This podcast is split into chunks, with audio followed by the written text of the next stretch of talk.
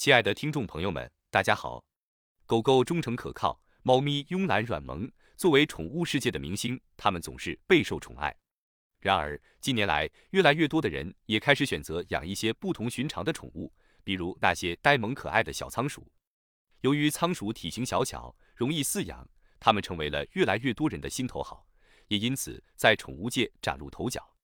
在养护过程中，许多人为了培育出更优质的仓鼠品种，都会好奇如何辨别仓鼠的性别。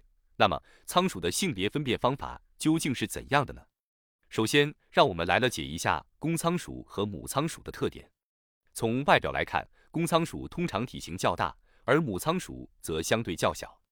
公仓鼠的腹部较圆润，骨盆较窄，而母仓鼠的腹部则稍显扁平，骨盆较宽。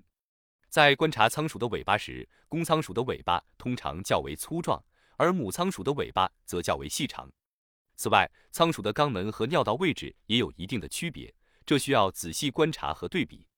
通过以上这些特征，我们可以进行仓鼠性别的初步鉴定。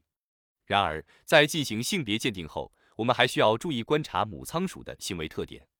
一旦母仓鼠怀孕，它的性格可能会变得更加暴躁，甚至表现出攻击性。